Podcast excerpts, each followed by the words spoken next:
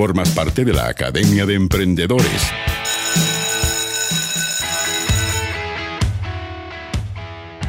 Estas guitarras, esta música, este ritmo es el que tenemos que tener. Son las nueve y tanto de la noche, no importa.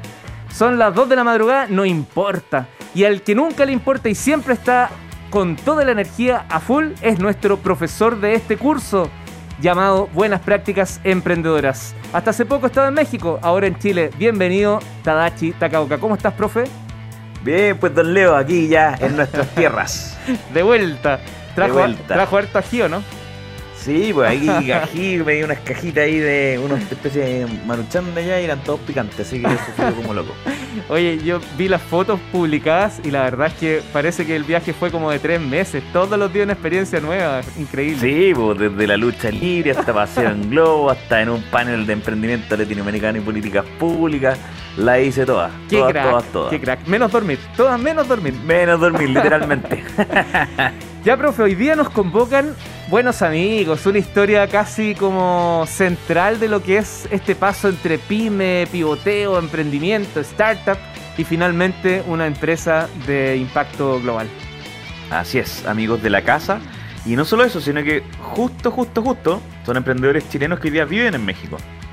Y estoy hablando de José Sánchez, Carlos Aravena y Nicolás Fuensalida, que no sé si a la gente en sus casas le sonará, pero son los fundadores de Políglota. Los pasó- Políglota, una startup de educación para idiomas que creen va a ser la primera, el primer unicornio latinoamericano en educación. Mira, lo pasó a ver o no? Lo pasó a ver. No, de hecho hablé con Carlitos acá para corroborar algunos puntos para no carrilearme hoy día en la historia y dijo, oye, cuando venga a México, juntémonos. Oye, estuve la semana antepasada. Estuve allá no y te estuve llamando y no me contestaste. De hecho estaba fuera de tu casa, vi que cerraste la cortina. No, mentira, nada que, nada que. ya. Entonces, oye, sí, pues pueden transformarse en los primeros unicornios latinoamericanos en este ed- eh, EduTech, si no me equivoco, ¿no? Así es, así es. O EdTech o EduTech, según como se quiera decir. Pero la historia políglota es de ida, subida, bajada. La gente, ojalá la pueda escuchar en la versión extendida, que ellos lo cuentan muy bien, pero hoy día les voy a dar la versión resumida para que se motiven. Y básicamente Políglota parte con un experimento súper básico que cualquiera puede hacer en su casa. Querían aprender italiano y pusieron un grupo en Facebook y dijeron, oye, ¿quién se anima a eh, aprender italiano? Tenemos un profesor acá de italiano y todo el tema. Y dijeron, oye, juntémonos en, en- en un, lu- en un local para que sea más ameno. Y fueron a un, a un bar que ya no existe, que se llama Funbox Pub, que estaba ahí en, en Providencia, en El ¿se patio. Claro, que tenía de hecho como estas cabinas de inglesa y todo ese show. Y se juntaron unos siete gallos a, a aprender italiano. Ya. Oye, buena onda, funcionó. Parece que anda bien. Vamos a hacer una segunda sesión. Y en la segunda sesión se inscribieron como 50 personas y dijeron, oye, parece que aquí hay un negocio. Estos chicos en esa época estaban en la universidad, se empezaron a aprender, dejaron las carreras, se metieron de lleno.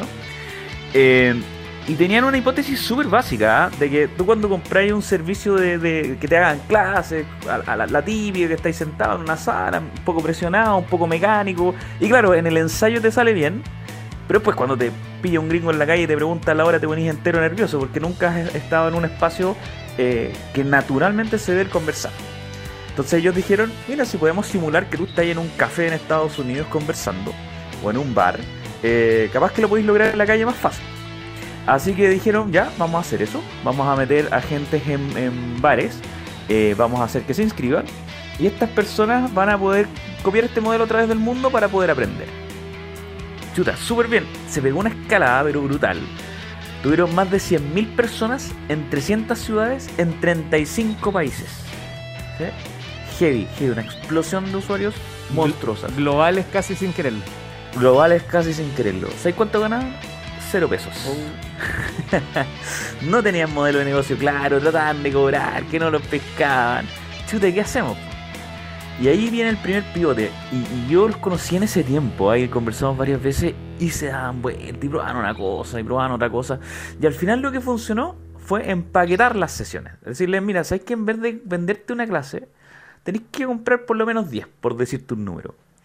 Y eso, el, el poder hacer un pack de, de sesiones que ibas a carretes, a cafés y a, y a estos temas con diversos idiomas, les permitió agarrar cierto, cierta eh, base de, de modelo de negocios, les permitió ir creciendo, y ahí en el modelo de cafetería estuvieron más de 4.000 alumnos, que, que eso fue más o menos partiendo el, el, el 2016. ¿sí?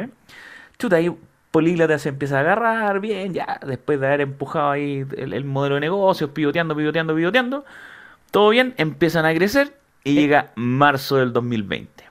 Sí, perdón, una pausa nomás. Solo eh, en esa etapa era época Guaira, además estuvieron ahí empujados y asistidos, que fue súper importante para desarrollarse. Yo los conocí en esa, en esa etapa, los tuve invitados en, en Innova Rock. Y ahí conocí, de, de hecho, el día de la invitación fue el día que nace el primer hijo de, de- de Carlos Aravena. Ah, mira. Sí, pues no, sí, Mira, fue, mira, fue mira. icónico.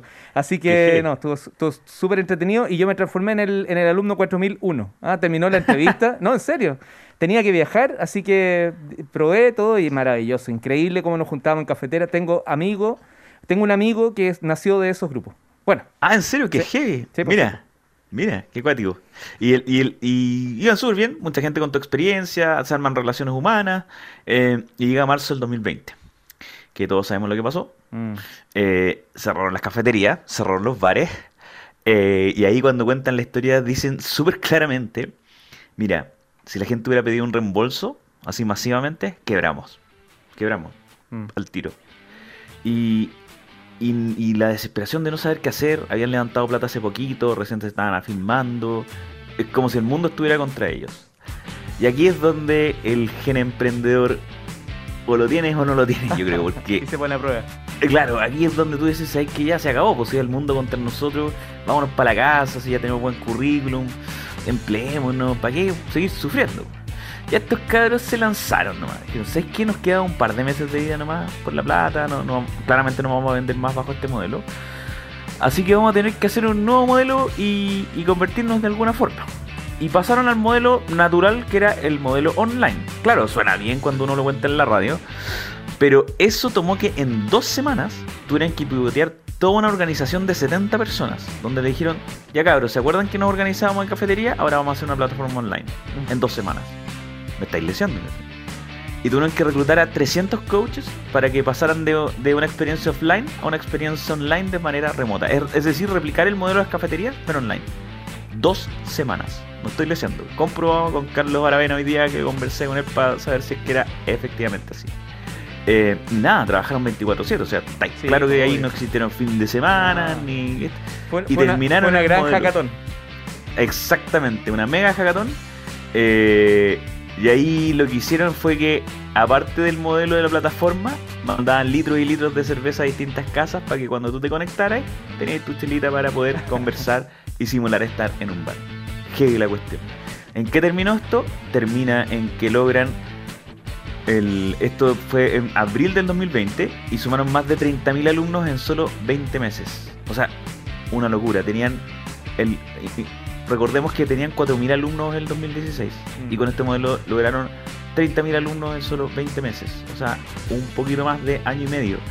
Y eso hizo que entraran a Y Combinator. Eh, quedaron muy impresionados, de hecho, con este pivote porque o sea, fue un esfuerzo sobrehumano. Y la Universidad de Harvard invirtió, invirtió en ellos también. Ya están instalados en México porque se quieren comer Latinoamérica. O sea, perdón, se quieren comer el, el mundo, pero partiendo desde Latinoamérica y México es una plataforma natural por el tamaño. Así que esa es la historia de Políglota, pues esa es la historia de cómo tuvieron que sobrevivir dos veces. Primero a la inexperiencia, a no entender cómo hacer un modelo de negocio y solo saber esc- escalar en usuarios. Y segundo, eh, luchar contra la pandemia que les mató su principal fuente de su principal oficina de aprendizaje que eran los bares y cafeterías. Oye, aquí dejas en evidencia, Tadachi, algo que uno escucha muchas veces eh, de, los inversionistas y cuando nos referimos el entorno en torno a los inversionistas, porque la redundancia, que es esto de que, mira, el negocio puede estar más o menos, el modelo puede estar más o menos, todo puede estar más o menos, pero cuando el equipo muestra ese nivel de garra, la verdad es que la, la apuesta va bastante sobre seguro, porque si no será con este negocio, será con otro. Sí, no, uno ya le- o sea, cree lo que sea. O sea, ese nivel de, como dicen los gringos, grit, esa, ese, ese, esa garra para llegar en, en pos de la pasión y la meta, o sea, no sé, yo, yo no te podría jurar que yo lo haría. O sea, es realmente muy poca gente en el mundo creo que... Oye, y, si bien uno puede sacar lecciones, la replicabilidad está entre comillas, esta es una opinión y, y te lo traspaso como pregunta, porque, porque no todos podemos estar esperando estar a, a dos semanas de... Claro, por de muy- ¿Ah? ¿Cómo- qué, qué ocurre ahí? ¿Qué, qué se, qué, se, ¿Qué se gatilla que no pasa antes? Yo te diría que uno tiene que ver con que el modelo funcionaba. O sea, Mm, ¿quién se iba a esperar que el, el- tu canal principal no, no iba a seguir funcionando? Es como decir, oye Leo, tú hoy día te cuestionáis si es que la radio es la vía para mandar el mensaje. Claro que no, porque ha funcionado, porque pues, anda bien. mm, o sea, es poco probable que las radios desaparezcan mañana. eh, y es como que la próxima semana te digan, oye, nos quitaron las licencias a todos y ya no hay radio. O sea, no te lo cuestionaste, tal vez te cuestionaste armar otros canales, montar temas paralelos, pero siempre son caminos laterales a tu camino principal. mm. Pero si te caminan en el camino principal, claramente adelantan una conversación que no estabas teniendo en ese momento. Tremenda, tremenda historia. Y, y lo último, esta cohesión de los tres, porque mm, de los tres eh, fundadores, porque tú sabes que en, esta, en estas divisiones, en estas, en estas presiones que te entrega la vida en, en los modelos de negocio cuando vas pivoteando, también cambian eh, las personalidades y, y también vas mostrando un poco los temores o, o bien la gallardía. Hay, hay un montón de cosas. Aquí los tres se mantuvieron, pero ah, juntitos. Podrían haber abandonado Sí, totalmente. o sea, ya tenían hijos, ya tenían familia, esposa, pareja, que, que perfectamente le podrían dicho, oye, no piensas que es el momento de dejarlo. Eh, desconozco ahí las conversaciones detrás, ah, pero, pero ninguno aflojó. De hecho, ellos se repartían cuando ya Chile empezó a crecer antes de este pivote, este pivote que tienen hoy día. eh, nada, se, se separaron físicamente para poder abrir otros países como Colombia, como México y nada, o sea, realmente con, con un buen pitch, algunos números de Chile y tratar de abrir otros mercados. Así que no, es notable la historia políglota. Y, y si los conocieran, o sea, si conversan con ellos, son súper sencillos, súper simpáticos. Además. Eh, son, son cero rockstars, al contrario, son rockstars en su resultado, pero cero actitud de rockstar, sino que más bien una actitud de eh, ese rockstar cercano, buena onda que saca contigo la foto, saca la lengua y te, y te pregunta sobre tu vida. Muy, muy, muy, muy tela. Oye, para cerrar nomás, te, te doy a ti y a, y a quienes están conectados dos datos. El primero es que Políglota eh, acordó un beneficio en conjunto para los clientes del Banco de Chile, que tú sabes que esta Academia de Emprendedores trabaja muy codo a codo con Banco de Chile. Y, la promesa, el, el objetivo es que eh, 100.000 pymes eh, adquieran un segundo idioma. Así que imagínate el- eh, ese tremendo desafío, cómo van a ir caminando paso a paso juntos. Y lo segundo es que para medir nomás la- el, todo el, el impacto para poder crecer, a lo mejor tú tienes el dato en la TAM, yo lo tengo en Chile, menos del 3% de chilenos maneja un segundo idioma. Sí, no, es, es un tema bien, bien heavy, ¿ah? y yo diría que sobre todo en las carreras eh, eh, laborales, no hablar otro idioma te, te frena mucho. Eh, y para la gente que la quiera visitar, porque probablemente está googleando poliglota.cl, no sé si llegas así, pero la, la dirección es poliglota.org. Así que si quieren echarle una mirada, es un súper buen momento. Ya pues, un abrazo y coordínese mejor la próxima vez que vaya a México para que se junte, mande fotos y, y en una de esas me invita. Así es, pues. Ya. Takaoka, Un un abrazo, abrazo. que estés muy bien, gracias por la clase de hoy. Formas parte de la Academia de Emprendedores